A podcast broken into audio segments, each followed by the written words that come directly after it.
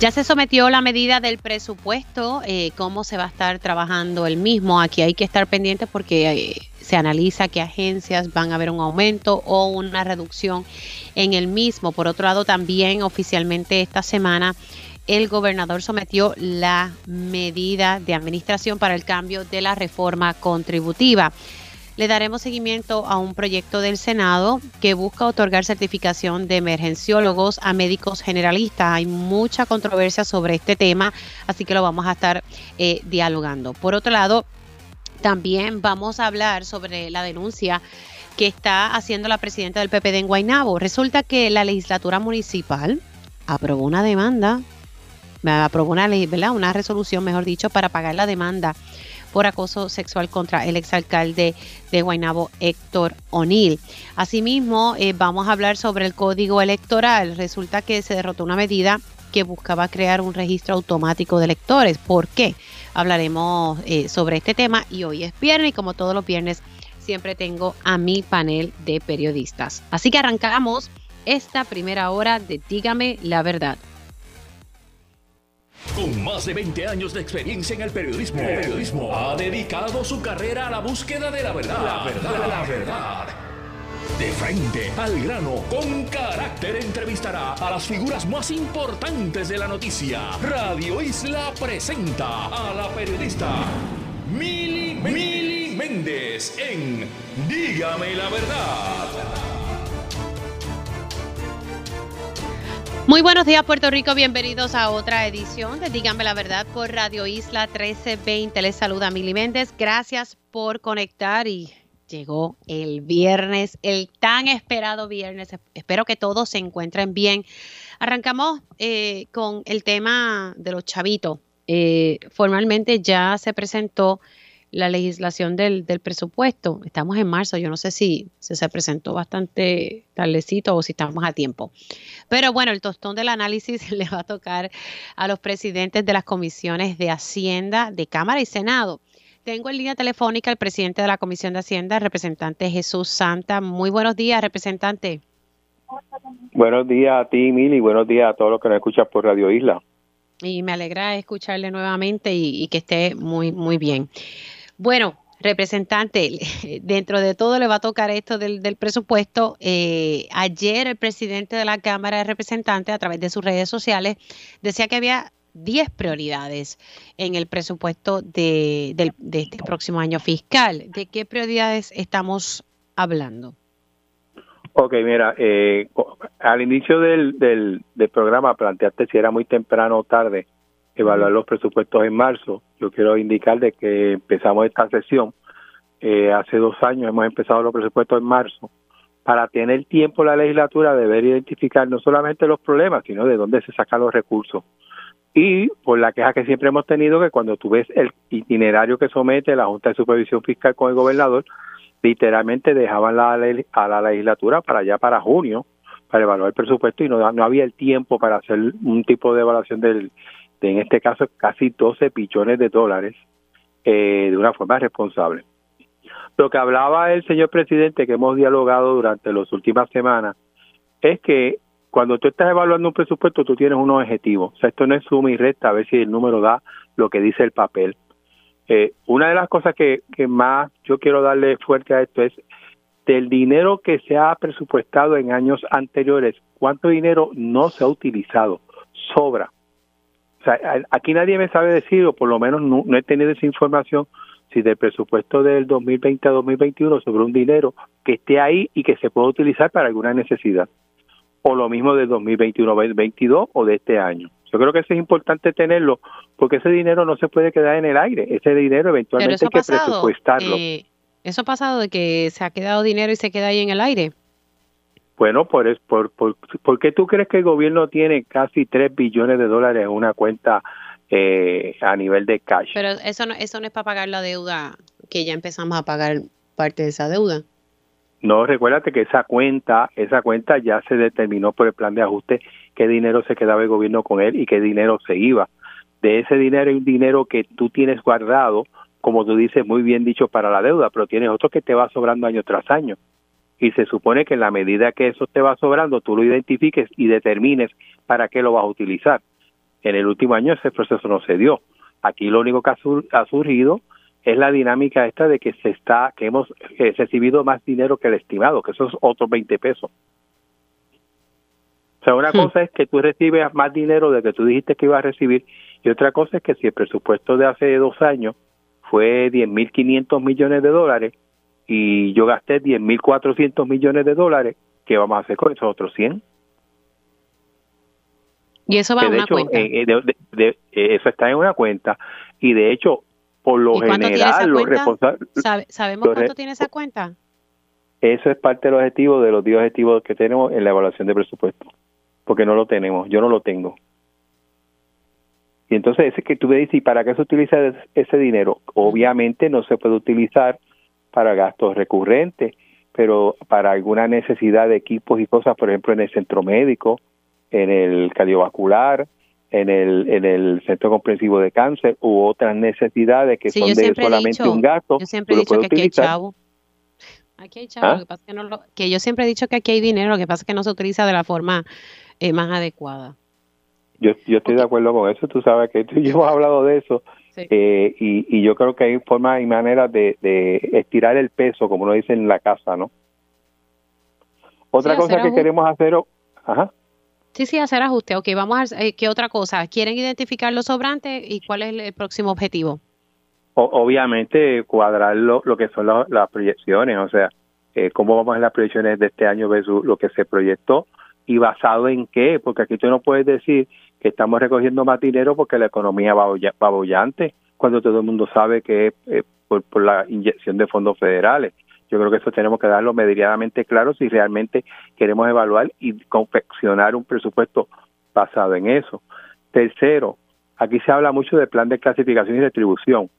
Si tú quieres implementar la segunda fase, que es ajustar aquellas, en un momento dado, según el gobernador, que yo creo que eh, dijo una cosa, hizo otra, pero vamos a dejar eso ahí. Si, si bien es cierto que el plan de clasificación y retribución llevó aquellos salarios que estaban bajo la escala a lo que es la escala, la segunda fase tiene que, lo que tiene que hacer es dar una proporción al salario de la persona según sus años de servicio o años de experiencia. Para tú hacer eso, eso cuesta. Pues entonces uno de los objetivos que tenemos en este presupuesto es determinar, oye, ¿cuánto yo necesito si quiero implementar esa segunda fase? Digo, si queremos hacer las cosas bien y, y en vez de estar hablando a las gradas, ¿no? y, y ser realista dentro de lo que es el gasto y, en este caso una justicia salarial de unos empleados que se quedaron a la, esperando un ajuste de salario eh, y que se no, no se dio porque el salario que tenía en ese momento supuestamente cumplía con plan de ajuste de de de, bueno, plan de eh, ajuste de, hay preocupación sobre eso porque hay personas, ¿verdad? empleados que llevan poco tiempo versus supervisores eh, que prácticamente van a estar en la misma escala salarial, no, no, no hay una diferencia a base ¿verdad? Del, puesto que se ocupa. Claro, o sea, yo creo que el, el reclamo es justo y, y, podemos debatir si se dijo lo que se dijo o se vendió el sueño y no se vendió, pero el reclamo es justo. O sea, si bien es cierto, si una, si una persona en una escala que está de 1.500 a 2.500, el salario estaba en 1.200 y había que subirlo a 1.500, claro que es justo, pero aquel que lleva 10 años en una plaza ganando 1.600 dólares, yo creo que en un momento dado tú tienes que ajustarlo a la nueva escala. Pero para hacer eso, entonces necesitas tener el dinero disponible. Por eso cuesta. Y eso es parte del objetivo de este presupuesto. En la medida que vayamos viendo las agencias y vayamos viendo aquellas escalas o aquellos eh, puestos que se quedaron sin ningún tipo de ajuste en escala, tenemos que saber cuánto costaría poder ajustarlo como tal. Ok, el cuarto punto, luego de ese plan de reclasificación y retribución. Por eso tenemos que tener eso para poder presupuestarlo. o sea, no puede decir, voy a meterle 200 millones de dólares a ver lo que pasa. O sea, eso no lo podemos ver, volver a hacer como tal. Y el otro punto, porque son eh, son 10 prioridades. Son 10 prioridades. Estaba también la parte de lo que es el manejo este, según las nuevas reglas del, del, Medicare, Medicaid y los pareos. Según entendemos, hay unos pareos que se van a hacer de Medicare, Medicaid que pudieran beneficiar al país. En otras palabras, que el pareo que tiene que dar el gobierno de Puerto Rico es menor al que está dando ahora. Por otro lado, hay otros pareos según CMS que según la nueva política pública del gobierno federal pudiera afectar y pudiera hacer aumentar ese pareo. Tenemos que estar claros en eso para estar claro de qué dinero del Fondo General va asignado para lo que es el plan vital y cuál no. Otra cosa que nos trajeron los municipios si, si van a seguir cobrándole los 120 millones de dólares que le han cobrado de la tarjeta de salud, independientemente de los resultados que tuvimos en el Congreso sobre el pareo de, de 76-24 en cuestión de la asignación de fondos para el plan Vita y de la tarjeta. todo ese tipo de, información es necesaria, necesaria tenerla para poder llevar a cabo un trabajo adecuado. Ok. Ahora, en torno, hay otro, ¿verdad? Dentro de los 10, otro más que entiende usted que es, que es, sumamente importante. Bueno, eh, lo otro, lo otro que va a correr paralelo prácticamente va a ser lo de la reforma contributiva. Eh, obviamente son proyectos distintos. Este, que sí, porque la reforma es una cosa y la medida del presupuesto ¿verdad? es otra. Antes de pasar con lo de la reforma, que era el otro tema que tenía, aquí se van a estar llevando vistas públicas en conjunto, cómo se va a trabajar, porque siempre en el pasado se han llevado vistas públicas para ir analizando el presupuesto con calma. Pues mira, este, te, voy a cambiar la contestación porque es importante lo de eh, la parte esta de, de... la reforma. De la reforma. Yo necesito saber cuánto dinero hay en el Fondo General para implementar una reforma. Porque al final del día la reforma en, en teoría cuesta. O sea, en teoría, si yo quiero dar un beneficio de 500 millones de dólares a los contribuyentes, yo tengo que saber de dónde del presupuesto yo lo saco. ¿Y eso, también es importante eh, de presupuesto no, pero tú tienes un presupuesto ahí y basado en, en el dinero que es necesario para implementar la reforma, pues tú tienes que entonces eh, tener que, que sacar números de dónde, o sea, de dónde tú sacas ese dinero. Por ejemplo, eh, y voy a coger uno bien sencillito y que es viable y es real. Eh, yo necesito 100 millones para bajar X tasa. Pues mira, es posible que en ese presupuesto de este año yo sacrifice 100 millones en X o Y eh, crédito contributivo de X y cosas para no sé qué actividad. O sea, porque al final del día el dinero no se multiplica. O sea, yo necesito tener claro cuánto cuesta lo que propone el gobernador y obviamente las medidas que proponemos nosotros para entonces dentro del presupuesto ver qué se puede ajustar y qué no. Porque al final del día la reforma contributiva, si es efectiva, se supone que el gobierno recoja menos dinero y por lo tanto su presupuesto baje. Así que uno va entrelazado con el otro como tal. Pero yo te digo que al final del día tiene que entrelazarse ambos, porque uno va a afectar al otro. O sea, esto no es que el presupuesto corre con 12 billones de dólares y yo doy los créditos que me dé la gana o bajo las tasas que yo quiera y no me afecta en nada. Y sigo insistiendo, Mili, si uno lo quiere hacer responsablemente, Sí, sí, hacer las cosas bien, no como las estamos haciendo, que siempre repetimos los mismos errores del pasado. sobre la sobre las vistas, yo hace un tiempito tuve una reunión con Juan Zaragoza, él nos pidió, eh, o, hablamos de empezar las vistas públicas separadas, en ese sentido, por, eso que yo voy a empezar ahora en, a mitad de marzo este tipo de vistas, eso no quiere decir que después nos incorporemos como, como comisiones, como lo hemos hecho en otras ocasiones, pero por situaciones de trabajo de comisión que tiene allá en la Cámara, digo, en el Senado y yo en la Cámara, pues estamos en este año empezar a trabajarla de una forma eh, separada, si se puede llamar así, aunque siempre va a haber el flujo de información como siempre lo ha habido. Wow, la verdad que, ok. Ahora, eh, pero ustedes tienen más o menos una idea cuánto va a costar esta reforma, que me parece, ¿verdad?, que, que, que por fin se está atendiendo un sector que se llama el jamón del sándwich, que es la, ¿verdad?, lo que estamos ahí dentro de la clase media, que, estamos eh, jorobados, porque esa es la palabra. Eh, pues finalmente, cuánto va a costar? Yo acabo de, yo acabo de recibir, eh, y siendo justo, en comunicación telefónica con el secretario de Hacienda, él nos envió el lunes, no solamente el proyecto de reforma, sino los dos estudios que ellos hicieron, eh, sacando el costo de esa reforma. Eh, recuérdate que aquí la reforma eh, tiene dos vertientes. Tiene una de bajar las tasas contributivas y, tiene otra de bajar las tasas corporativas. De lo que he visto por encima, tengo que serte, ¿verdad? como siempre honesto, no he podido leer los dos informes todavía, pero de, los summary, eh, prácticamente cada, cada ajuste de tasa, entiéndase por la contributiva eh, por un lado y la corporativa por el otro, eh, se necesitarían eh, un poco más de 250, 280 millones de dólares para cubrir cada sector, no ambos, cada uno individualmente. O sea que en Arroba Bichuela, según lo propone el señor gobernador, esa reforma pudiera estar costando entre 500 a 600 millones de dólares. Nosotros estamos validando esos números, ya los tenemos desde el principio de esta semana. O sea, la reforma como tal, eso es lo que pudiese costar. La reforma tal y como fue sometida por el señor gobernador, ese es el, los estudios que nos envían, eso más o menos un, el costo. O el dinero que, vamos a ponerlo así, el dinero que se supone que deja de recibir el gobierno de Puerto Rico. Mm, sí, sí, eh, analizando un poco lo de los brackets y eso.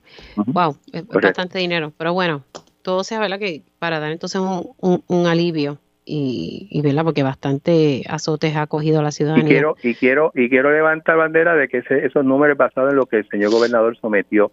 Recuérdate que hay una propuesta de algunos compañeros legisladores y algunas ideas rondando por ahí que pudieran incrementar ese número.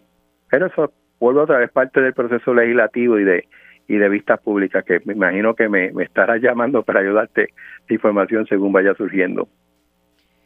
Bueno, gracias representante, cuídese mucho, buen fin de semana. Igualmente, un placer. Cómo no, el representante Jesús Santa, presidente de la Comisión de Hacienda, hablando sobre la medida del presupuesto, eh, pues que estará, comienza el análisis ahora y hablando un poco sobre la reforma contributiva que presentó el gobernador y que ya el proyecto está en la legislatura. Seguimos en la legislatura, pero en este caso pasamos al Senado de Puerto Rico y retomo un tema que había analizado a mediados de, del mes de febrero, el proyecto del Senado 1134. Ese proyecto tiene varias cosas, entre ellas, ¿verdad? Porque no es solamente un tema el que toca, toca bastante. Uno de los temas que, que establece este proyecto es otorgar una certificación de emergenciólogo a un médico generalista que pues que haya trabajado 10 años en, en, una sala de emergencia. O sea, esa experiencia y lo voy a explicar de esta forma, si no el, profesor me, puede corregir. Eh, básicamente, pues yo tengo 10 años trabajando en una sala de emergencia, pues yo te voy a dar una certificación de emergenciólogo. Esto se está tratando de implementar esta legislación, pues debido a la situación que tenemos con, nuestros médicos. Es, es, una realidad. Pero por otro lado, me traen aquí un punto y me parece que es válido también plantearlo, porque entonces eso me va a llevar a entrevistar a otras personas, me dicen que, el proyecto no solo es para dar esta certificación de emergenciólogos, también quiere otorgar títulos de medicina primaria, igual que medicina interna, pediatría y obstetricia y ginecología. Así que importante, ¿verdad? E, este detalle y, pues nada, y, y, yo creo que se está buscando atender una situación pero como decía el presidente del Colegio Médico y Cirujano de Puerto Rico, él entiende que no es la mejor solución. Pero bueno, tengo al doctor Carlos García Gubern. Él es profesor y director del Departamento de Medicina de Emergencia de Ponce Health Science University y a su vez el director del programa de residencia de medicina de emergencia en el Centro Médico Episcopal de San Lucas, en Ponce. Doctor, buenos días, ¿cómo está? Mili, buen día y gracias por la oportunidad. Me parece que esto es un tema importante porque yo creo que aquí se está buscando una solución a raíz de ¿verdad? que nuestros especialistas se van, tenemos una situación de salud bastante preocupante y diría yo acceso a salud. ¿Cuál es su preocupación, doctor, sobre esta legislación que veo que ya incluye muchas cosas?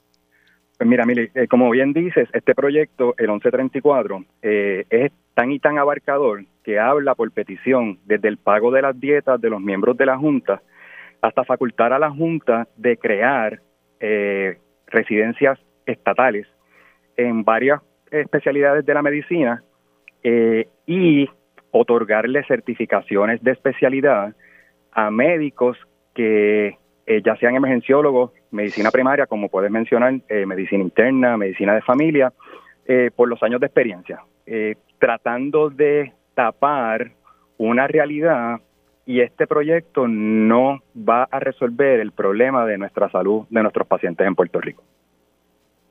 Esto es un parchito, o sea, ni siquiera ayuda ni, ni, ni en un atisbo. No, este, es para que tengas un ejemplo, eh, yo cambio bombillas en mi casa y a cambio abanico y eso no me hace un perito electricista. Yo tengo que estudiar, yo me tengo que entrenar. By the way, para que conste, no hago ninguna de las dos cosas. Eh, medicina de emergencia, medicina interna son especialidades reconocidas por las agencias acreditadoras de especialidades a nivel eh, de los Estados Unidos y mundial. Son certificaciones y son programas acreditados rigurosamente en donde nosotros tenemos que seguir unas reglas de entrenamiento y le tenemos que brindar unas experiencias eh, de destrezas de entrenamiento a todos los médicos que cumplen con los requisitos para entrar en el, en el programa. Medicina de emergencia, tú lo puedes hacer eh, en tres años o en cuatro años, dependiendo del programa, después de graduarte de una escuela de medicina. Para entrar en un programa acreditado, Puerto Rico tiene dos, tiene diez plazas en, en UPR en Carolina y tiene siete plazas con nosotros en Ponce. Tienes que tener unos requisitos eh, previos para entrar en el programa.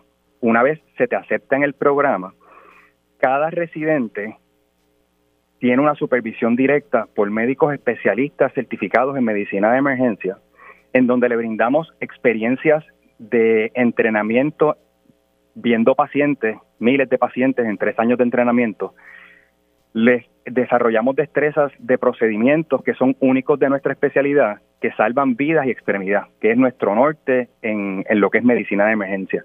Las destrezas de entrenamiento van desde eh, accesos centrales, eh, resucitaciones eh, pediátricas neonatales.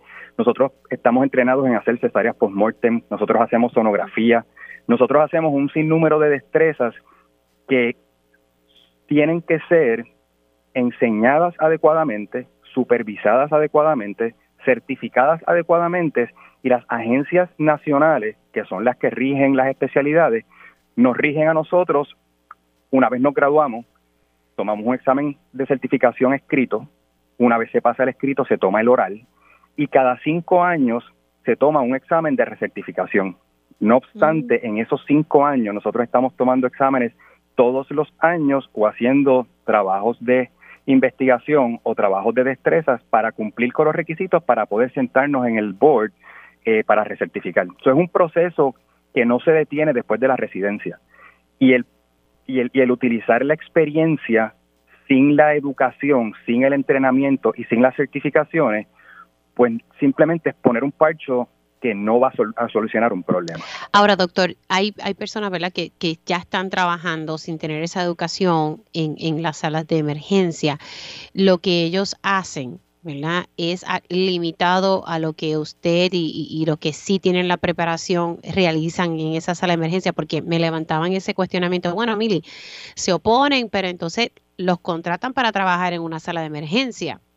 ¿Qué, uno puede contestar a ese planteamiento? Pues mira, Mili, haciéndome eco de todos mis compañeros que hemos escuchado, esto no es una guerra este, entre los generalistas y los emergenciólogos. Esto es simplemente ¿verdad? un reconocimiento del entrenamiento, de la destreza de entrenarse por tres años y ser certificado. Eh, ¿verdad? Una cosa no es la otra.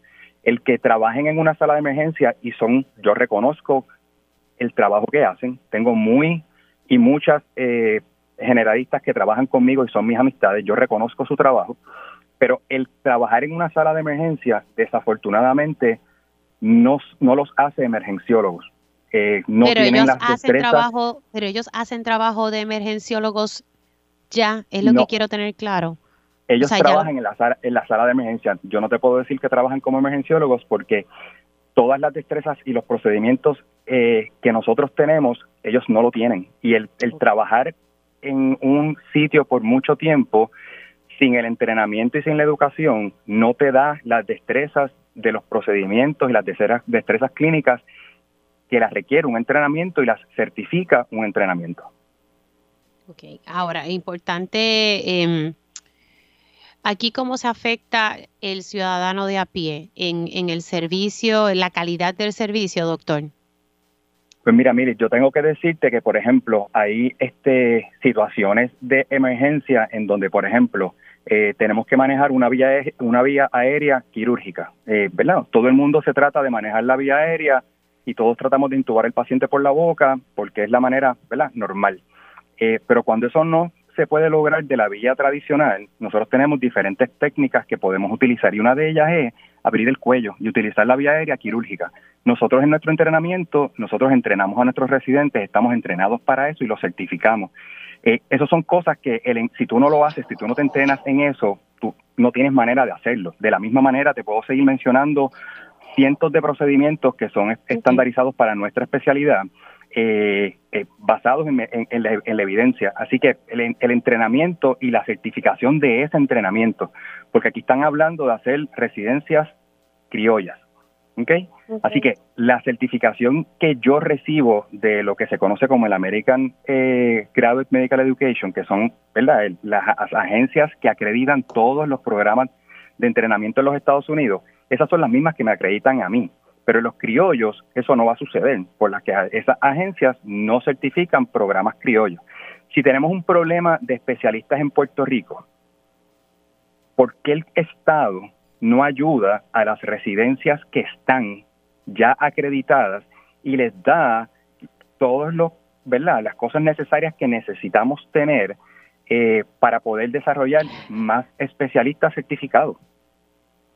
Ahí ya, se me acabó el tiempo el doctor, se me acabó el tiempo, pero usted plantea algo importante, o sea, esas residencias criollas que se buscan crear no serán acreditadas y el problema es que si tenemos eh, residencias que no tienen acreditaciones, eso pues sí afecta en la calidad del servicio porque yo quiero que me atienda alguien que haya pasado por una residencia que ha sido acreditada y que tiene unas exigencias. Por eso es que perdimos la acreditación del programa de neurocirugía en, en ciencias médicas, tristemente, ¿verdad? Correcto. Eh, y, eso va a implicar, no lo vamos a ver ahora mismo, pero un par de años lo vamos a ver. Eh, pues ahí, así ahí tienes la contestación de, de, de quién tú quieres que te atienda en el momento de una emergencia quién tú quieres que te atienda en el momento de una cirugía, porque esto le abre la puerta a, a residencias criollas y menciona algunas, menciona cirugía, menciona ginecología, este, que serían no acreditadas. Y, obviamente, ¿verdad? Ese, ese, ese, esa línea que, que tú mencionas es lo que el ciudadano debe entender y tiene que entender. Claro, lo que pasa es que tenemos que ayudarlos a, explicárselo para que lo puedan entender. Eso es parte, ¿verdad?, de, ese proceso que tenemos que hacer nosotros como periodistas. Gracias, doctores, que se me ha acabado el tiempo. Un abrazo. gracias por la oportunidad. Buen día. Igualmente para usted, el doctor Carlos García Gubern, hablando ¿verdad? Eh, sobre este proyecto que busca otorgar certificaciones no solamente a médicos generalistas en el área de emergenciólogos, sino en otras áreas. Un, proyecto bastante complejo, pero eh, luego de estas explicaciones que me han dado distintas figuras, pues yo creo que esto no resuelve eh, el asunto del éxodo de médicos que tenemos aquí en la isla, pudiese afectar la calidad del servicio que reciben los pacientes. Hacemos una pausa y al regreso, bueno, pues la legislatura municipal de Guaynabo aprobó pagar una demanda eh, que, que, que, tiene el exalcalde Héctor O'Neill. Hablamos sobre eso al regreso. Y ya estamos de regreso aquí en Dígame la Verdad por Radio Isla 1320. Ya son las 10 y 27 de la mañana y yo me imagino que ya algunos estarán pensando en qué van a almorzar. Por lo menos ya yo estoy en esa onda. McDonald's siempre te pone adelante con las mejores ofertas. Aprovecha que ahora con la app McDonald's Ofertas y Delivery puedes saborearte un McCombo grande de Quarter Pounder con queso con cuatro McNuggets gratis por solo 7 dólares con 39 centavos al redimir el cupón. Sí, así como lo estás escuchando. Lo mejor de todo es que si pides esta oferta por la app, tú decides cómo recogerla. No esperes más para redimir esta oferta y llévate cuatro McNuggets gratis más un McCombo grande de Quarter Pounder. Ay, Dios mío, qué rico. Con queso por solo 7 dólares con 39 centavos. Solo en la app McDonald's Ofertas y Delivery. Para pa, pa, Me encanta. Y ya tengo hambre. Bueno, señores, vamos a pasar a, un tema, esto eh, salió ayer eh, la denuncia de que la, la, legislatura municipal del municipio de Guaynabo aprobó, si hoy es el, miércoles en la noche, eh, transar, ¿verdad? Una, una demanda que todavía está activa por acoso sexual contra el exalcalde Héctor O'Neill. por, por, era bastante dinero. Lo que se estaba pidiendo originalmente en esta demanda como dije, que está activa y la denuncia es, eh, ¿verdad?, acoso sexual. La demanda estaba pidiendo, ¿verdad?, la, la víctima un 1.5 millones de dólares. Eso bajó a 800 mil. Y bueno, y lo más reciente son los 375 mil que la legislatura municipal aprobó en una resolución. Tengo a la doctora Elba Beatriz Rivera Estrada en línea telefónica. Ella es presidenta del PPD en Guaynabo. Buenos días, ¿cómo está? Muy buenos días, Mili, y a todas las personas que nos están escuchando a esta hora. Bueno, eh, en efecto, se aprobó el miércoles en la noche eh, pagar esta demanda eh, por 375 mil. Era, más, era mayor, ¿verdad? La, la cantidad, pero ahora es 375 mil dólares, ¿verdad? Una demanda que todavía está activa en los tribunales. Eso es correcto activa en los tribunales. Ok, eh, para explicarle a nuestra audiencia. Bueno, pues para explicar, eh, tenemos ¿verdad? Que, que, todavía los guainabeños seguimos pagando por los actos de estos delitos que cometió el exalcalde Héctor O'Neill. Esto nos parece algo inmoral.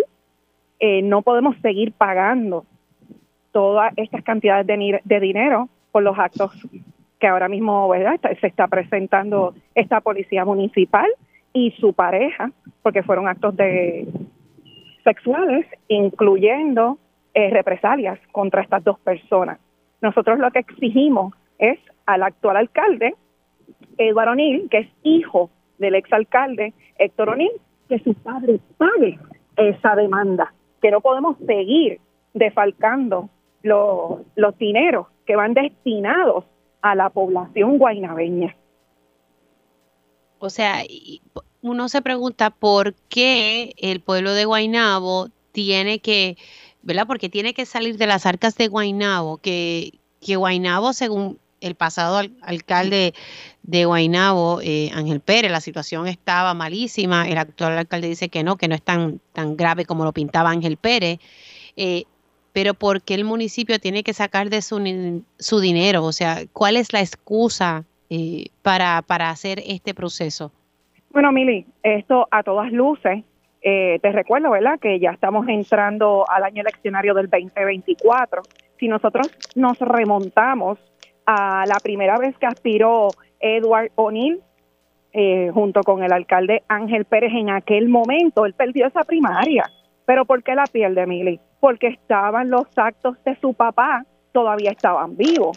Pues esto es una estrategia política y no importa lo que sea, tiene el pueblo de Guaynabo seguir pagando estos actos. Pero así lo está exigiendo el tribunal, que, o sea, no lo puede pagar O'Neill. O sea, o esto es algo que, una iniciativa que nació de la legislatura municipal y punto.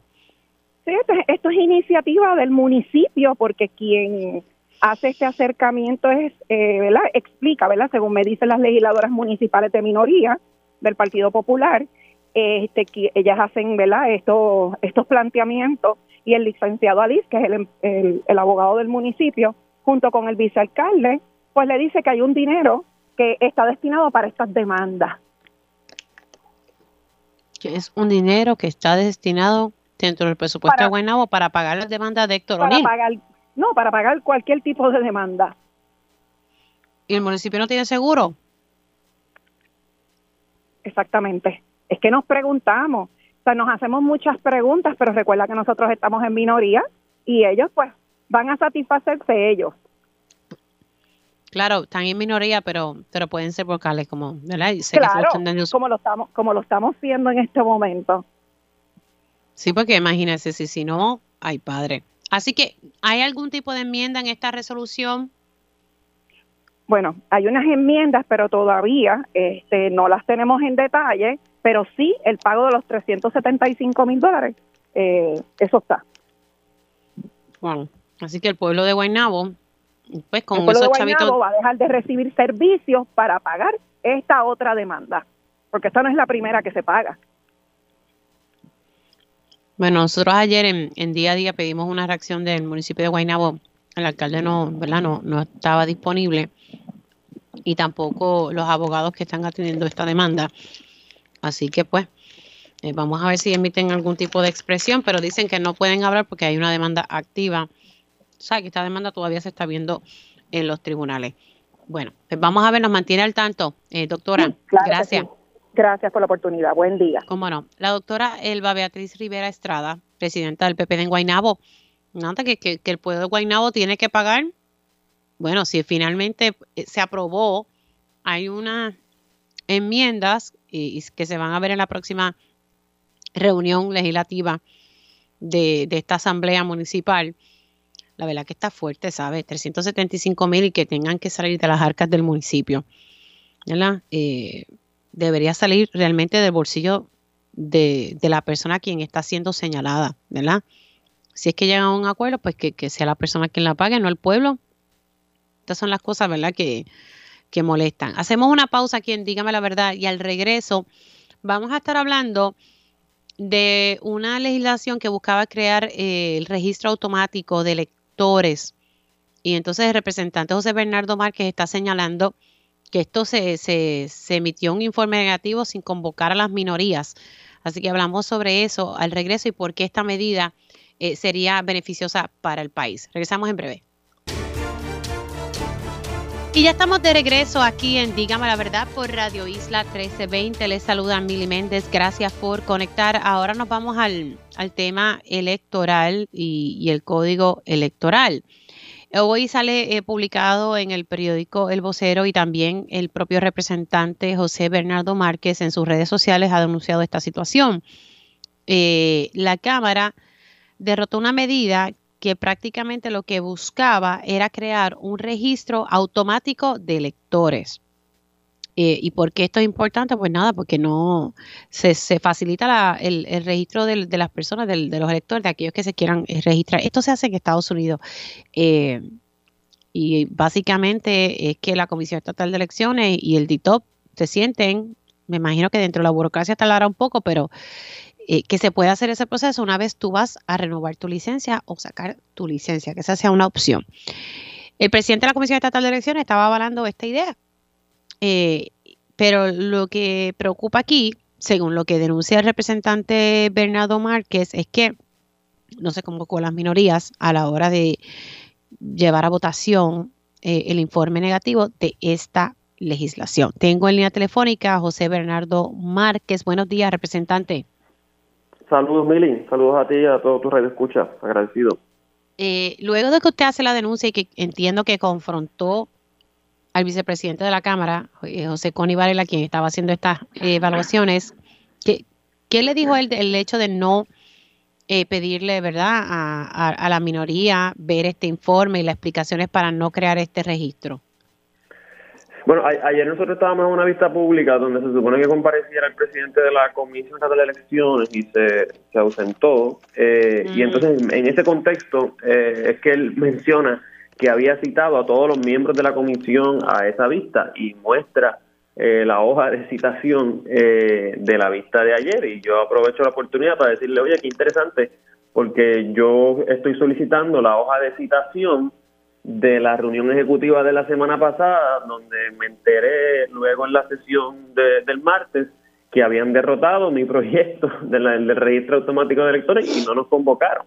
Eh, y entonces me dijo que, que estaba disponible el expediente eh, en su comisión, pero no nos han, al día de hoy, a esta hora, no nos han entregado copia de la citación y pues sabemos que, que no se citó eh, él dijo que no tenía que hacer un, lo que le llaman un markup session porque era un informe negativo, que lo que tenía que hacer un referéndum, pero para hacer un referéndum tú tienes que convocar a los miembros de la comisión y lo que hicieron fue buscar las firmas de los populares para derrotar el proyecto. Allí estábamos en la vista de ayer el proyecto Dignidad, Ministerio Ciudadana, eh, el PIB y el PNP y ninguno eh, de los compañeros que estábamos allí, yo les pregunté y ninguno había sido citado a ese referéndum. Así que derrotaron el proyecto. ¿Por qué esto es importante? Bueno, primero porque tiene que ver con facilitar eh, el acceso eh, al, derecho al voto Eh, y el ciudadano común se enfrenta en muchas ocasiones a la situación de que las ramas gubernamentales no se comunican entre sí, que tú tienes que estar pidiendo en un lado eh, al mismo gobierno la información que tienes que entregar en otro lado. Y es de sentido común que si yo estoy haciendo una transacción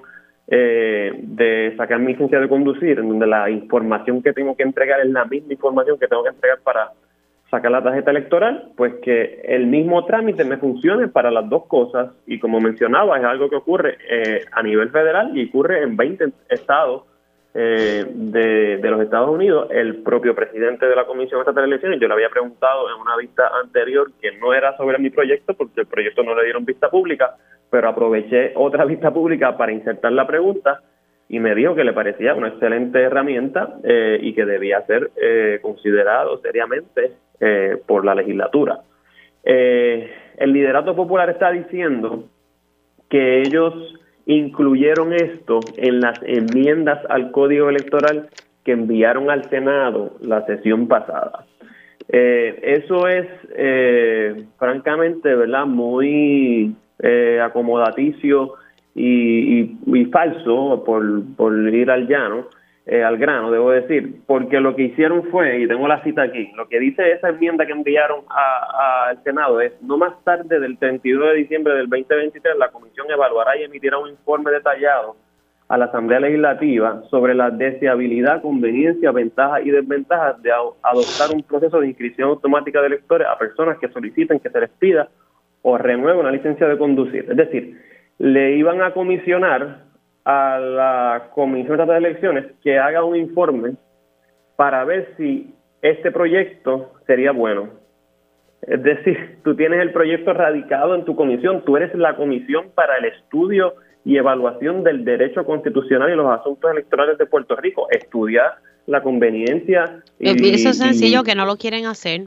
Pues Pero me llama la atención, representante, porque uno de los coautores, o sea, usted es autor de esta legislación, pero vi que Héctor Ferrer es coautor y él, él le vota en contra, él le vota a favor al informe negativo. Al, informe negativo, pues, cosas veredes que, que se ven a veces en, la Asamblea Legislativa. Así que yo me quedé también igual de atónito cuando, cuando vi eso. Eh, pero me parece importante eh, destacar eh, este asunto de que, de que ellos supuestamente lo habían incluido en las enmiendas al Código Electoral porque uno de los asuntos que estuvieron diciendo cuando enviaron esas enmiendas al Senado fue que el junte legislativo que se había dado entre Victoria Ciudadana, PIP y legisladores independientes, que establecimos 10 propuestas mínimas, eh, que ellos habían acogido 8 de 10. Y nosotros decíamos en todo momento, no acogieron nada, acogieron como me parece como dos de diez, porque cuando vas al detalle de lo que supuestamente acogieron de cada uno, nos encontrábamos cosas como esta, que era que en realidad no incorporaban la propuesta, sino que incorporaban una frase que remotamente o indirectamente tenía que ver con el asunto, pero sustantivamente no cambiaba el código electoral.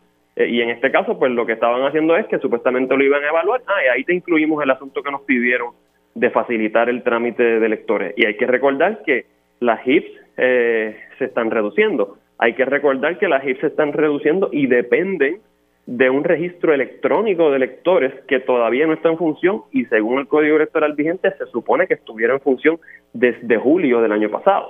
Así que el, trámite para registrarse como elector en Puerto Rico actualmente está eh, complicado y, no está facilitando eh, no solamente a la juventud, sino a cualquier ciudadano eh, que quiere estar registrado e inscrito, no se está promoviendo ni facilitando. Y esta era una medida que adelantaba eso. ¿Qué es lo que está retrasado desde julio del año pasado? ¿El registro electrónico de la comisión como tal? Exacto, el, el R, lo que le llaman el R en el nuevo código electoral es el registro electrónico de electores. Y eso se supone que, que es lo que va, en teoría, a sustituir las juntas de inscripción permanente que se han ido eh, reduciendo eh, para que ¿verdad? cualquier persona pues supuestamente lo pueda hacer su transacción electoral desde la comodidad de, su hogar a través de una plataforma de la comisión, pero eso no está en funciones todavía y es parte de los reclamos que han estado haciendo los comisionados electorales. Así que esta propuesta sería un mecanismo paralelo en donde DITOP y Comisión Estatal de Elecciones hagan un acuerdo colaborativo eh, y en la medida en que yo voy me registro con mi licencia de conducir, pues si obviamente cumplo con los requisitos para ser elector, pues que entonces la, el trámite se interprete o me funcione dualmente para ambos propósitos. Eh, me parece que es una propuesta sensata, eh, que lo mínimo que ameritaba era vista pública y que además, ¿verdad?, derrotarlo de esta forma, pues dice mucho, ¿no?, de, de las prácticas eh, del liderato legislativo, eh, que se quejan muchas veces de que estemos comparándolos con, eh, con otras prácticas en cuatro años anteriores, pero es que no, no ayudan mucho a, demostrar una distinción real en, cómo atienden las medidas y los asuntos de interés. Bueno, nosotros vamos a comunicar con, con José, con, ¿verdad? José con Ibarela. precisamente estoy aquí, control a ver si podemos llamarlo, a tratar de adelantarlo, a ver qué él tiene que decir sobre esto, porque la realidad es que yo no le veo nada malo que se, que se haga un proceso de vistas públicas. Es más, en el proceso de vistas públicas ellos pueden saber qué, tiene que decirle a la Comisión Estatal de Elecciones sobre ese tema e implementarlo. Hace lógica. Eh, de verdad que no, no, no comprendo. Gracias, representante. Gracias a ti, siempre la Cómo no, ahí ustedes escucharon al, representante José Bernardo Márquez del Movimiento Victoria Ciudadana, una legislación que se había sometido eh, para buscar eso, crear un registro automático de electores. Eh, ya en otra vista pública sobre este tema, el presidente de la Comisión Estatal de Elecciones le había dado eh, luz verde al mismo. Nosotros vamos entonces a tratar de, de poder conversar con Connie Varela, quien es el vicepresidente de la Cámara y ha estado a cargo de este proceso y hemos hablado con él anteriormente eh, para, para ver qué tiene que decir eh, sobre esto, porque lo que está denunciando el representante Márquez es que no hubo vista pública eh, y, que, y que esto no se acogió dentro de, la, de las 10 eh, recomendaciones que, hizo el Movimiento Victoria Ciudadana con, otras minorías. Bueno, hacemos una pausa aquí en Dígame la Verdad y al regreso eh, tratamos entonces de conectar con el representante Connie. Ah, me dicen que lo tengo en línea. Eh, ir aquí, déjame saber si, si puede entonces arrancar eh, con el representante. Buenos días, representante. Buenos días, Mili. Buenos días, el pueblo de Puerto Rico. Bueno, ya tengo la pausa encima, pero quiero arrancar con, con la denuncia que está haciendo el representante José Bernardo Márquez de que este, de que se dio un informe negativo sin convocar a las minorías a, un, a este referéndum en la, en la comisión. O sea que ellos se enteraron tarde, que no hubo vistas públicas y que el proceso de saber si esto es viable o no se puede hacer desde la legislatura y no esperar que la Comisión Estatal de Elecciones haga un informe para ver si es bueno o no. Bueno, pues eh, quiero dejarte saber, Mili, que el compañero, excelente compañero y buen legislador, pues todavía no se conoce el reglamento interno tanto de la Cámara de Representantes como el de la Comisión.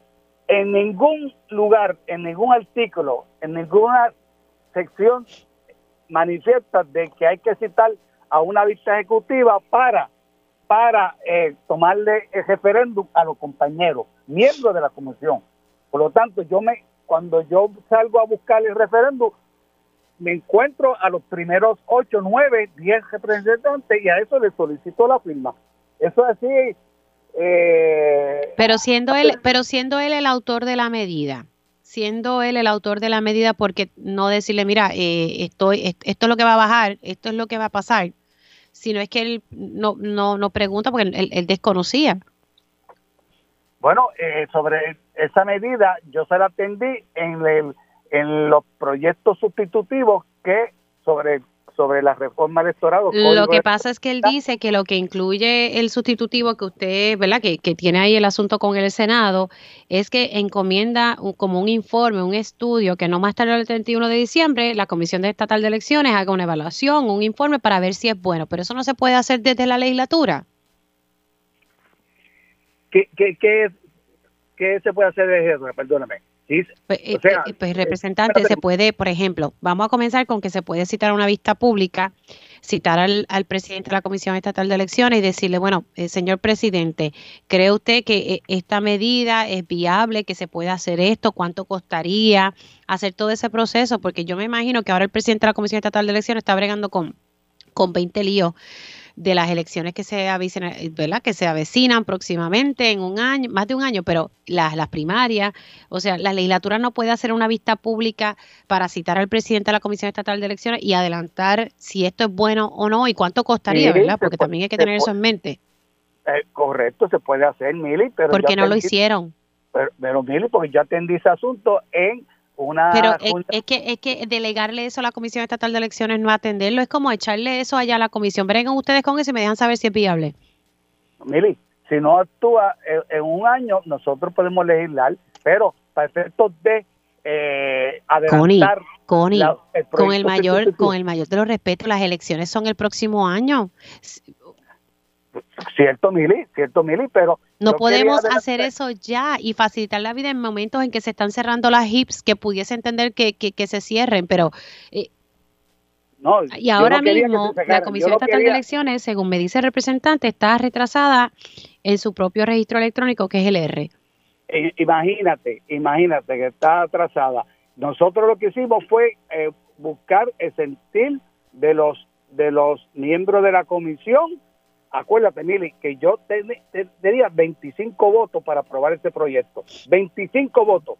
Y yo tenía que, como era la candidatura coaligada, que yo estoy a favor. Sí, pero, pero, ok, pero hablemos, yo sé que hay muchos retos con el código electoral, me consta, representante, pero hablemos de este del registro automático, que en efecto se hace en muchos estados. Mili, tiene, tiene la razón, tiene razón que se hace en muchos estados, pero yo tengo que adelantar lo más sustantivo de la enmienda que me presentaron a mí los distintos partidos políticos. ¿Ok? Y yo eh, volviendo al referéndum, ni siquiera pudieron conseguir alguien de minoría, Denis Marque, nadie de Proyecto Dignidad. Es que de verdad que honestamente, y, vuelvo y digo, no entiendo por qué no, no darle un proceso de análisis en la legislatura mediante vistas públicas para ver si esto era viable o no. La verdad que no, no lo entiendo. Solamente puedo pensar de que buscan obstaculizar que las personas se puedan registrar como lectores. No, no, no, más nunca, más nunca. Al contrario, que, que, este servidor fue que tuvo reparo que se sacaran tantas hits en Puerto Rico. Y eso lo señalé en contra de mi partido. En contra de mi partido, yo fui que llevé la voz cantante para oponerme, para oponerme a que se dejaran las hits y se crearan las juntas regionales de... bueno, pero ya, ya las HIP se están cerrando, ¿verdad? No hay marcha atrás en eso. Hay una buena opción y, y, me tengo que ir ya a la pausa y, agradezco que haya entrado, pero representante, de verdad, yo creo que se hace un flaco servicio no analizar las medidas como, como corresponde y ver si en efecto era viable o no, porque si no era viable, pues mire, pues no es viable, no se puede hacer. Pero tú sabes, vamos a analizarlo, vamos a ver cuál es el impacto fiscal, tú sabes, vamos a darle a, la Comisión Estatal de Elecciones la oportunidad de expresarse sobre el tema. Y si no era viable, pues, pues, pues nada, pues se, pues se saca a un lado. Bueno, Mili, yo tiene que adelantar otros hechos más importantes de la reforma electoral, mucho más importantes. Bueno, esa reforma electoral, y usted lo sabe que lo hemos hablado, se ha quedado prácticamente igual. Tiene toda razón, Mili, está en el Senado, como te había dicho varias veces esperando. Me comuniqué esta, esta dos semanas atrás, me comuniqué con Liceo Galaza, asesor del presidente, con Jonathan Díaz, asesor del presidente, con Eric, asesor del presidente del Senado, todo del Senado, para, para adelantar este, lo de la reforma. Pero este, yo no controlo el calendario de ellos allá en el, en bueno, representante, agradezco que haya entrado, se cuida mucho. Y que tenga lindo fin de semana. El representante José Connie Varela, hacemos una pausa, regreso con mi panel de periodistas. Vamos a estar hablando sobre diversos temas con mi panel de periodistas, así que arrancamos oficialmente esta segunda hora de Dígame la verdad. Conéctate a radioisla.tv para ver las reacciones de las entrevistas en vivo. En vivo. Esto es Dígame la verdad con Mili Méndez. Y ya estamos de regreso aquí en Dígame la Verdad por Radio Isla 1320. Les saluda Mili Méndez y oficialmente ya en la segunda hora de este espacio. Recuerde que si usted se perdió alguna de las entrevistas de la primera hora de Dígame la Verdad, siempre se hace disponible la versión por podcast. Mira ahí, por podcast de Radio Isla 1320. Básicamente lo que tiene que hacer es entrar a radioisla.tv busca el área donde dice podcast y ahí entonces va a ver eh, los programas de Radio Isla 1320, busca Dígame la verdad y entonces ahí eh, puede buscar el programa que le interese. Siempre están disponibles, usted lo escucha en la noche, en la madrugada, cuando usted eh, tenga el tiempo, ¿verdad? Y lo puede poner en pausa y vuelve y sigue y si hay algo que no le gusta le da para adelante y, y escucha lo que, lo que le interese. Pero bueno, la primera hora estuvimos hablando un poco sobre el presupuesto y las prioridades que tiene, eh, por lo menos la Cámara de Representantes con, el análisis del presupuesto del país. Me comentaba Jesús Santa em, que hay varias, hay 10 puntos, pero me, me esbozó prácticamente unos cuantos. Los sobrantes, la cuenta de sobrantes que tiene Hacienda cuando de distintos presupuestos de otros años fiscales siempre queda uno que otro sobrante y no se sabe cuánto hay y qué se está haciendo con ese dinero, cuánto hay. Así que esa es una de las cosas que quieren saber. Cuadrar las proyecciones eh, que ha hecho Hacienda en el pasado con las que se proyectan ahora. También un poco eh, están buscando saber eh, cuánto se va a necesitar para una segunda fase de ese plan de retribución y reclasificación. También en el asunto de Medicare y Medicaid, el pareo, eh, quieren estar claros, ¿verdad?, cuánto se va a conseguir y cuánto va a tener que parear el gobierno estatal. Eh, también quieren saber, porque la reforma contributiva va a ir de la mano con, con la medida del presupuesto. La reforma contributiva que está recomendando el Ejecutivo tiene una proyección, esto es aproximado, ¿verdad? No es la cifra exacta, tiene una proyección de que puede costar entre 500 a 600 millones de dólares. Así que hay que ver si en la medida del presupuesto hay ese dinero para poder cumplir con esa reforma contributiva. Y bueno, lo otro es que, es un tema eh, que me parece que es bien importante y es que se están presentando legislaciones que buscan otorgar certificaciones en, distintas eh, especialidades en el área de la medicina. Nos hemos eh, enfocado en, en, una de ellas. Por ejemplo, esta medida del proyecto del Senado 1134 busca otorgar, entre otras cosas, ¿verdad? Porque hay varias cosas que tiene la medida. Busca otorgar certificación a de emergenciólogos a médicos generalistas, pues que llevan unos 10 años trabajando en, en, una sala de emergencia y lo propio con otras especialidades. Y lo que me estaba diciendo eh, el director del programa de residencia de medicina de emergencia en Centro Médico Episcopal en, San Lucas, en Ponce, que también es profesor eh, en el Departamento de Medicina de Emergencia, dice, mira, mm, ¿verdad? ellos no tienen nada en, contra de, los colegas eh, médicos, pero es que no es lo mismo, ¿verdad? Tú estar trabajando en una sala de emergencia, se requiere unas eh, certificaciones, eh, una educación continua cada cierta creo que era cada cinco años. Se requiere eh, tener unas acreditaciones y, una educación. Y pues prácticamente hay mucha preocupación porque lo que me dijo es que se están, se está abriendo la puerta para unas residencias criollas que no serán acreditadas. Recuerden que muchas de estas residencias y estos programas tienen que ser acreditados. y hay unos programas que son muy rigurosos, eh, unas especialidades que requieren eh, una acreditación. Así que esto no resuelve el asunto, según me estaba diciendo el doctor Carlos García Gubern. Esto no resuelve el, asunto del éxodo de especialistas del país. Esto lo que va a hacer es que eh, se va a empeorar la calidad del servicio que van a recibir los pacientes. Así que eso todavía está ahí en el tintero. Y bueno, lo que nos enteramos el, ayer en la mañana que la legislatura municipal de Guaynabo aprobó una resolución el miércoles en la noche para pagar una demanda que enfrenta al exalcalde Héctor O'Neill, una demanda por supuesto acoso sexual. Así que la legislatura municipal de Guaynabo autorizó que se sacara del presupuesto 375 mil dólares para poder eh, transar esta demanda.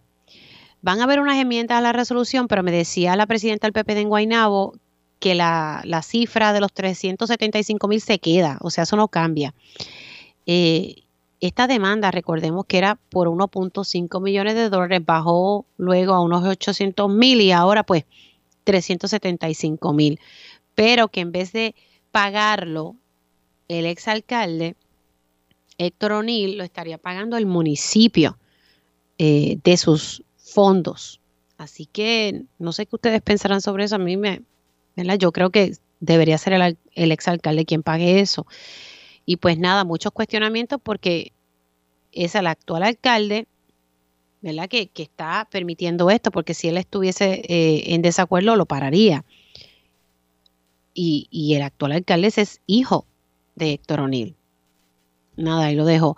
Y bueno, lo de, lo de la Cámara con, con lo de la con lo del registro automático de electores, señores, de verdad, honestamente, se hace un flaco servicio. ¿Por qué no realizar vistas públicas para analizar la pieza legislativa? Y, si en efecto, Connie dice que sí, que esto está incluido en, en, las enmiendas del proyecto del Senado, pero dice el representante José Bernardo Márquez que no, que lo que se pone es que le da a la Comisión Estatal de Elección hasta el 31 de diciembre para hacer una evaluación del informe para ver si es bueno o no. Pues se lo puede hacer la legislatura de saque. Haga una vista pública, cite al presidente de la Comisión Estatal de Elecciones y que sea el que le diga si le da tiempo o no de hacer esto, si se puede hacer, si se puede hacer en estas elecciones o se hace en las próximas elecciones. Pero hagan el trabajo. No lo despachen así metiendo una enmienda que no es lo que el proyecto propone. Así las cosas. Y hay que recordar que HIP han ido cerrando poco a poco, ¿verdad? Hay quienes se oponían, quienes, quienes estaban a favor y quienes estaban en contra, pero se están cerrando. Esa es la realidad. Y según el representante eh, Bernardo Márquez, desde julio del año pasado, el registro electrónico de la Comisión Estatal de Elecciones, lo que se conoce como el R, eh, está retrasado. Bueno, siendo las 11 y 9, voy con mi panel de periodistas. Ellos cubren los asuntos del país día a día. Eso les da una perspectiva única sobre los temas del momento. Ahora, en Dígame la verdad, entramos en nuestro panel de periodistas. Bueno, ya estoy con mis compañeros. Le doy los buenos días a Roby Cortés, que es la que hay. Buenos días, Miri. Oh, no te tengo café, pero prometido que la próxima vez que te vea, el café va. Mira, echa para acá, muchachos, y nos damos un café aquí en la cafetería de Telemundo. Sí, estoy tomando agua, no tengo café en mano, pero hace falta un cafecito y echarle como un toquecito, algo sabrosito para bajar para bajar bien el café. No sé qué, qué pensará Carmen Enita Acevedo sobre eso. Carmen Eni, buenos días. Bueno, hay que tomarse más de un café, pero en este momento no puedo tomar otra cosa que no sea café, porque la verdad que los temas que tienen, fíjate que está entrelazado el asunto de pagar con dinero público la, eh, la ilegalidad, porque recordemos que Héctor O'Neill padre es convicto eh, precisamente de lo por lo que ahora quiere pagar el municipio de Guaynabo con el aval de su hijo como eh, alcalde. Así que yo creo que tenemos mucho con café o sin café. Bueno, pues yo tendré que bregar con el agüita que tengo aquí, pero comencemos con, ese tema. A mí, yo decía, diantre, que lo tenga que pagar. Mira, ¿verdad? Si él, si él tiene una demanda y él lo paga con dinero, eso es un asunto de él y eso se verá, ¿verdad? en los tribunales. Pero tener que el municipio autorizar una resolución para pagar una demanda que, en mi opinión, debe pagar el señor O'Neill, de verdad, con, con, su dinero, porque tiene que pagar eh, el pueblo de Guaynabo de sus arcas ese dinero. La verdad que a mí me parece que eso es un craso eh, error, ¿verdad? Y yo creo que el actual alcalde, quien yo entrevisté en un momento dado, no ha estado disponible para entrevistas, pero en un momento dado cuando estaba corriendo para ser el alcalde estuvo disponible y aquí se le ofreció el espacio.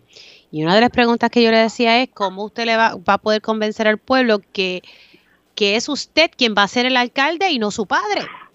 Porque lo que se dice por lo bajo es que por allí todavía siguen los tentáculos del exalcalde Héctor O'Neill en la alcaldía. Así que él dijo que no, que él, él iba a ser el alcalde, que su papá no iba a tener nada que ver. Pues yo creo que la mayoría del pueblo de Guaynabo de depositó la confianza y yo creo que espera eh, más de esto, ¿verdad? Eh, pero no sé, Roby, voy contigo y luego voy con Carmen Enid. No, me leíste en la mente porque eso era lo primero que, que pensé, yo decía, bueno, Héctor O'Neill sigue siendo alcalde de, de Guaynabo. Eh, vemos los, los tentáculos todavía bien arraigados ¿no? En, en, los asuntos municipales y aunque esta decisión obviamente fue de un juez que decidió que el municipio es el que tiene que pagar, aún así, pues obviamente pues son, son eh, ofensas eh, que, eh, hechas por, por esta persona que, gobernó por tantos años allá en Guaynabo y que era... Pero yo creo, eh, yo creo que el caso está activo, no estoy segura si el juez eh, tendría que verificar, no estoy segura, pero el caso todavía está activo. Y digo esto porque eh, solicité ayer para televisión una entrevista del alcalde y me ofrecieron los abogados legales, después me dijeron que no, que no estaban disponibles porque el caso estaba activo. Mm, Así que... Mm. No, me, dejo llevar por la historia de Noticel que salió ayer. Que, y Noticel dice eso. Sí, que, hablaba de que el juez Raúl Arias Mersuach había eh, ordenado al municipio a pagar. So, eh, pero como quiera, en el asunto tú tienes la razón, o sea, estamos hablando de una ofensa repetitiva que hizo O'Neill eh, durante años contra esta persona y otros asuntos que, le costaron el puesto y le costaron literalmente su vida pública y su legado como, como lo que fue de líder del Partido Nuevo Progresista y que definitivamente son cosas que él debería de pagar y que el pueblo de Guaynabo eh, pues no debería estar ahora mismo pagando los platos rotos de esa de, ese eh, ego de grandeza que, que, le dio a esta persona y que le, le puso a, a, pensar que podría ser irse con la suya no en este caso con con estas situaciones de, de acoso sexual etcétera así que nada yo pues yo sigo pensando que O'Neill sigue siendo alcalde porque de verdad cada vez eh, que ocurren estas cosas me lo demuestra y, y tú lo ves en el pueblo. Cuando tú hablas con gente de Guaynabo, en el pueblo de Guaynabo, mucha gente todavía lo, sigue apoyando. Así que cuando, me acuerdo cuando ocurrió la, la, la, la, prima, lo que es la, la, elección, en este caso de eh, cuando, cuando sacaron a Ángel Pérez, eh, me, acuerdo bien que siempre hablaban de Oni como Oni Junior, como el, sucesor natural de, municipio y era por eso mismo, porque mantenía mantenía el, legado de, lo que había hecho su papá. Pero bueno, ¿qué podemos hacer? Son decisiones, son decisiones de, cada pueblo y cada pueblo escoge lo que, o sea, elige que ahí, ahí no hay control, ¿me entiendes? Bueno, voy con Carmen. Mira, yo para empezar me parece que a nivel procesal no he leído la nota que eh, leyó eh, Robin, pero pero me parece que el juez no tiene nada que ver en una transacción en este en esta etapa de los procedimientos.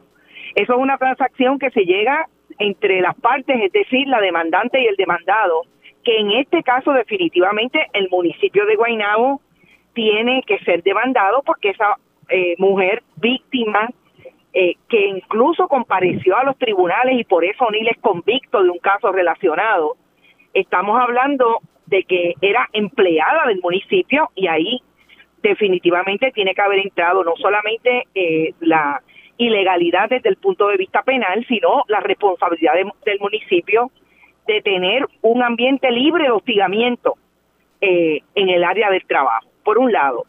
Por otro lado, otra vez nos vemos con el mismo esquema de que las legislaturas municipales son un sello de goma de los alcaldes. No se supone que ese sea el principio de una legislatura municipal, sea PNP, sea popular, sea la mayoría amarilla, verde, roja, del color que sea. Se supone que tiene el mismo principio del Estado de Derecho de que una legislatura lo que pasa es juicio precisamente continuamente sobre lo que hace el Ejecutivo, en este caso el alcalde en el caso de que sea el alcalde, y una administración de, eh, como estamos hablando, de Héctor O'Neill. Que el fantasma de Héctor O'Neill está en Guainabo, no, el fantasma de Héctor O'Neill no está en Guainabo, en O'Neill, en Guainabo manda Héctor O'Neill. Y es lo que debe ser una vergüenza para el pueblo estadista de Guainabo, porque recordemos que eso fue una primaria que solamente votaron los estadistas. Así que a mí me parece que si alguien le debe aquí una respuesta al país que como tú dices, Mili, no te quieren dar entrevistas. En eso nos hemos convertido con los casos en que los periodistas tenemos preguntas puntuales que hacerle a los protagonistas de la noticia. no dan entrevista, el que le debe una, una eh, respuesta al pueblo, al pueblo de Guaynabo es el hijo de Héctor O'Neill y la legislatura municipal de Guaynabo, que es una legislatura mayoría del Partido Nuevo Progresista, por lo que entendí de otra historia que leí que la compañera eh, Sandra Caquillas y su proyecto de Es Noticia en Ponce la publicó bien temprano ayer, fue eh, la que denunció toda esta situación públicamente, fue la presidenta del Partido Popular en, que fue candidata, entiendo que fue candidata y perdió, eh, y dice que la mayoría estuvo con el alcalde y con la transacción versus la minoría que le votó en contra.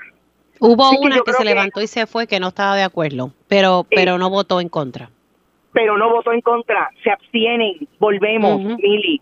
Y en ese sentido me parece que el trabajo de los periodistas es cuestionar, cuestionar y cuestionar, como lo has intentado tú.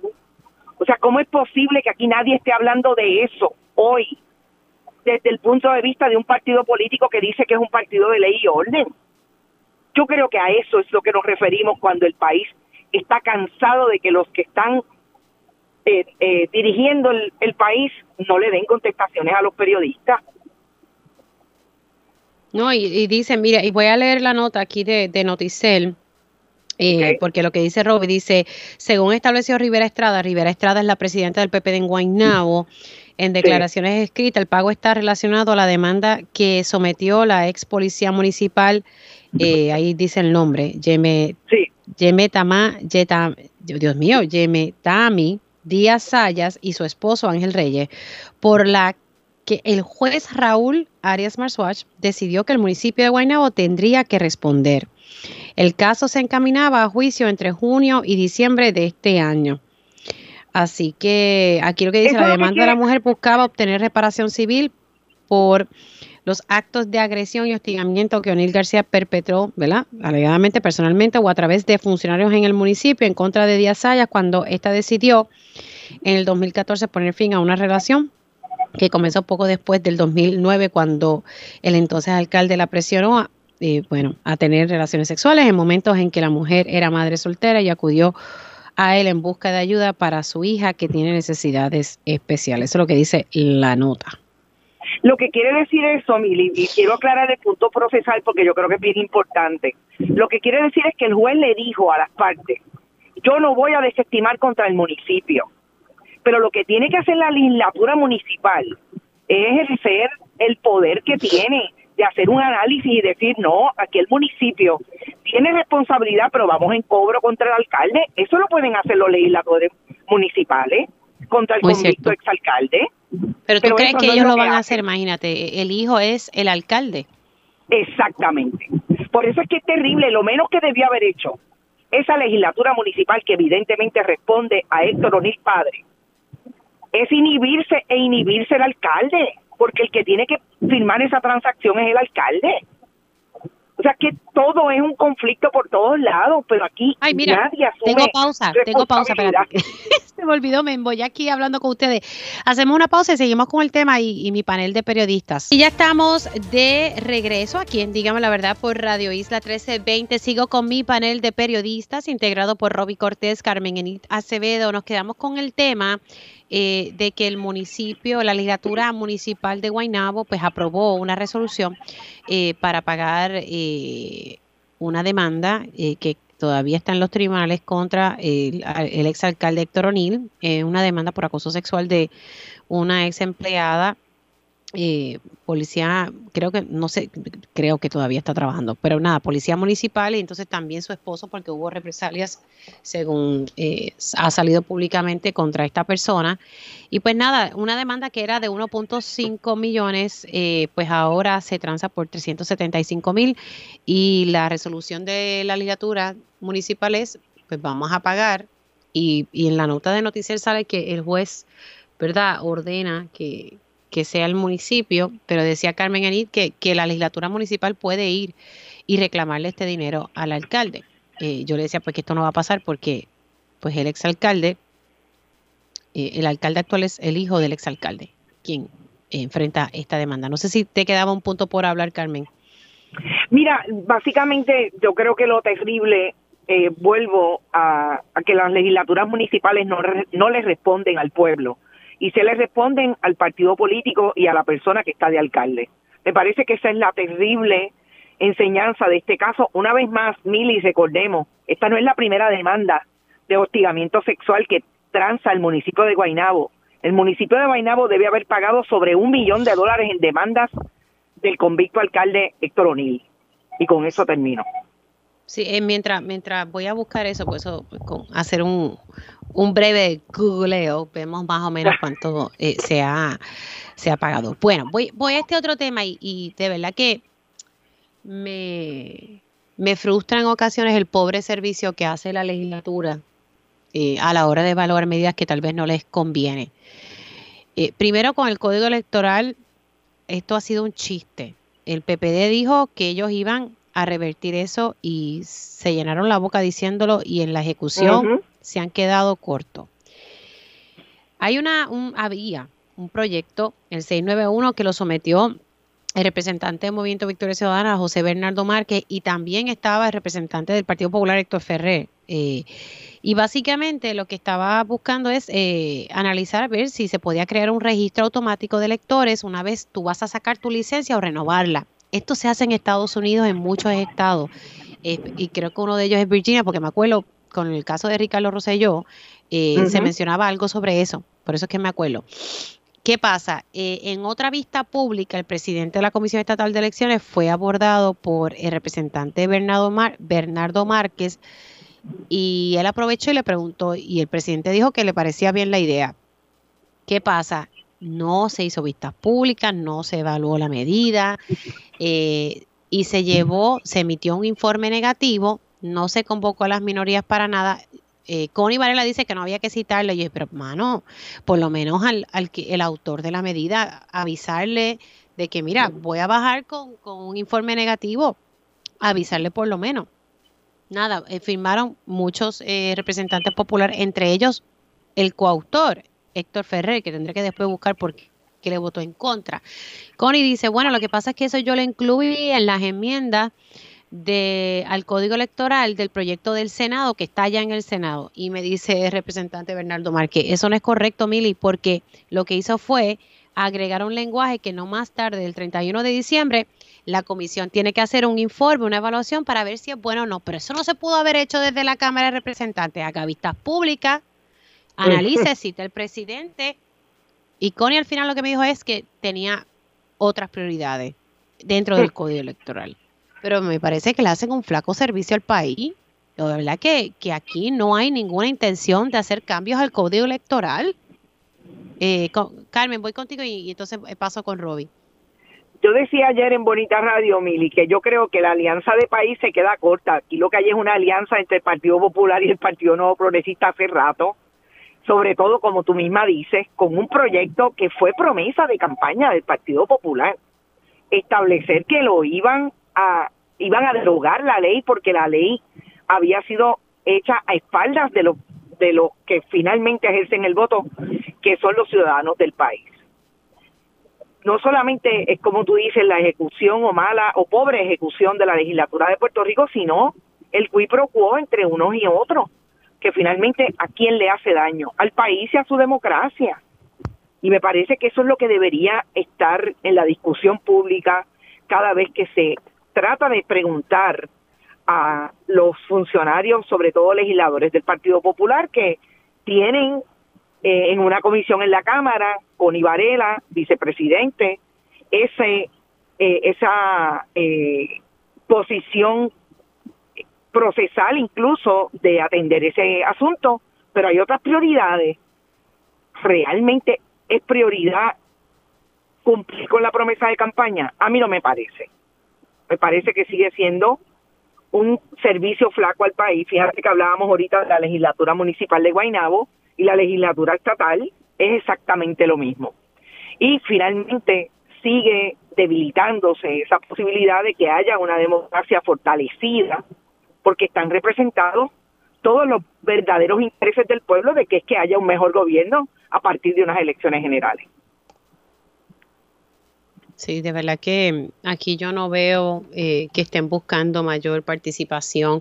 Entonces, por otro lado, las HIPs han cerrado. Yo no voy a cuestionar si es bueno o malo. Bueno, las están cerrando.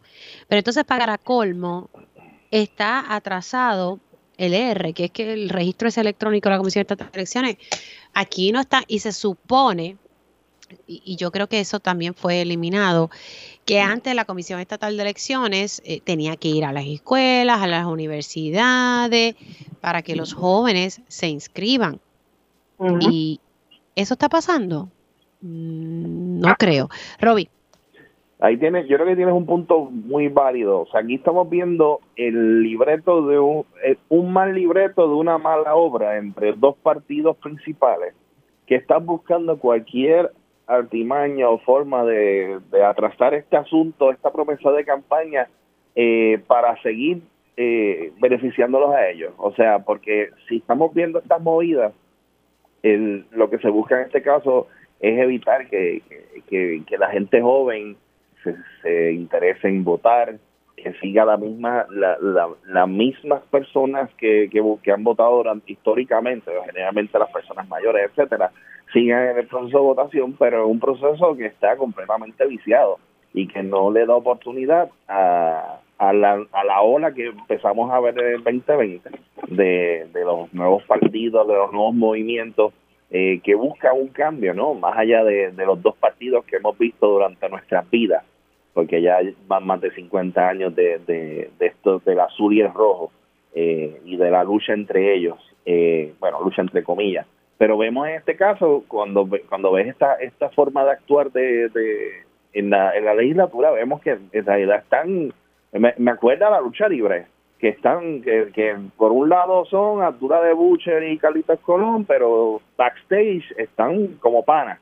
Y porque al final del día, pues es lo que les conviene, es, es, el, evitar tal vez, digo, piensan ellos, el evitar que tal vez eh, eh, la juventud se, se inscriba porque vemos ahora una generación que, que ya no tiene esas ataduras tan arraigadas del azul y el rojo y que, y que literalmente pues, buscan alternativas más reales eh, pues para ver cómo gobernar el país de manera más eficiente y que no necesariamente pues, hemos visto a través de los años que no ha funcionado de, la forma en que en que lo hemos vivido lo estamos pagando y lo seguiremos pagando en el futuro con las decisiones de energía eléctrica con decisiones de de, de tantas otras cosas que, que, nos van a tocar pagar gracias a la Junta de Control Fiscal y otros asuntos. Así que nada, eh, yo veo esto una mala obra de teatro entre dos partidos que pues se quieren seguir repartiendo el poder y que al ver esta ola que viene de, de este esta generación que de verdad pues procura un cambio real, pues buscan entonces cómo retrasar eso lo más posible. Eh, lo hemos visto.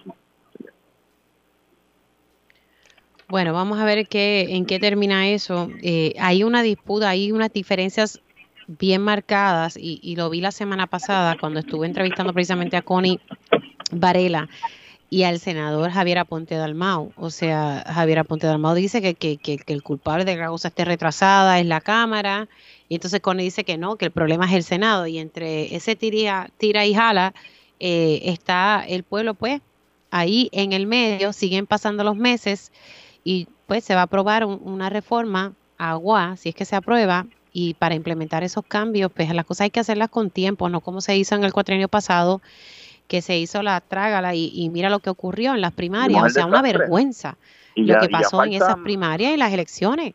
Por eso ya faltan menos de dos años para, para las elecciones, o sea que literalmente estamos ya más de la mitad de camino para que se supone que, que, hubiese algún tipo de cambio mejora respecto a lo que vivimos en el 2020, que fue de verdad un bochorno de, en términos de, eh, de la democracia, porque de verdad que, o sea, fue cuando tú ves eh, primarias sin presupuesto que tuvieron que cambiarse de fecha, cuando tú ves la forma en que, en que corrieron las elecciones, pues, o sea, esto hay que cambiarlo.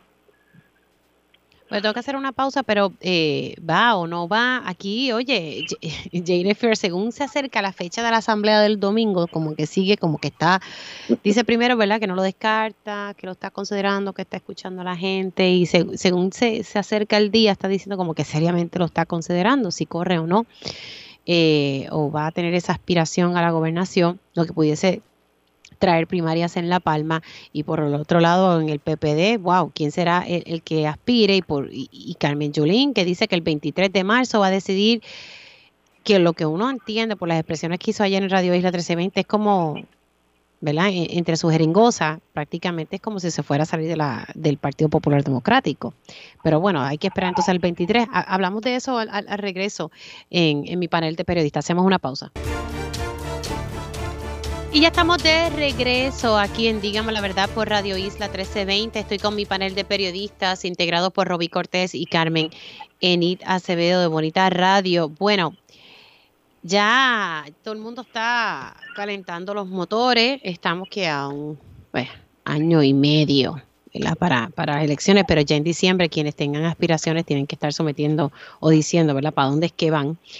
Y el domingo hay una asamblea del Partido Nuevo Progresista y ya, no sé si ustedes se han percatado, pero en las carreteras ya hay eh, fotos de Pedro Pierluisi, Jennifer sacó un mensaje, oye, el mensaje de esta semana, que, que el PNP tiene que volver a la raíz, a la reunión de Marquesina, que hay problemas que no se han atendido, que pero para atender esos problemas hay que reconocer que hay, que hay un problema. O sea, las pullitas uno las entiende, los que llevamos tiempo en esto, y Carmen que sabe, las puchitas están ahí. Entonces, eh, la, también la compañera eh, Cintia López Cabán acaba de sacar, dice, se filtra cuestionable solicitud de Jennifer González y supuestamente es que, y digo supuestamente, aparentemente, ¿verdad? Esa, esa carta la tiene eh, cuarto poder, ¿verdad? Del, del compañero Jay Fonseca. Eh, y dice pues que nada, que supuestamente Jennifer González eh, envió una comunicación para emplazar a entidades sin fines de lucro para que pidan dinero al Congreso como parte del barril de tocino que hay allá. Pero también mandó una, ¿verdad? De la mano con esta comunicación, pidió a las organizaciones sin fines de lucro que envíen un vídeo y citas escritas con instrucciones específicas de cómo expresar a la potencial candidata a la gobernación por dicha gestión legislativa. O sea, aquí lo que dice, y voy a leer una, voy a leer una cita directa que dice, nuestra oficina hará publicaciones en las redes sociales y se contempla colocar un anuncio de periódico para lo que nos gustaría una cita corta, no más de 52 palabras, de su municipio y organización, reza el correo electrónico enviado por su secretaria de prensa. Eh, pues nada, como que agradeciéndole, ¿verdad? Eh, y dice como nota, si desea agradecer a la comisionada en su cita, debe hacerlo refiriéndose a su oficina. Nada, todas estas cosas se están dando mientras todo el mundo está barajeando y por otro lado en el PPD, pues hay muchos que se están apuntando eh, para una posible aspiración. Uno ya sabe que cuando aspiran a la presidencia del PPD o de cualquier partido, pues también están, tú sabes, con la intención de, de querer ser aspirante o candidato oficial a, a, la gobernación. Es lo que hemos visto a través de los años. Eh, Roby, voy contigo y luego con Carmen. Bueno, un secreto a voces de la intención de la comisionada de, pues, tirarse a, la gobernación.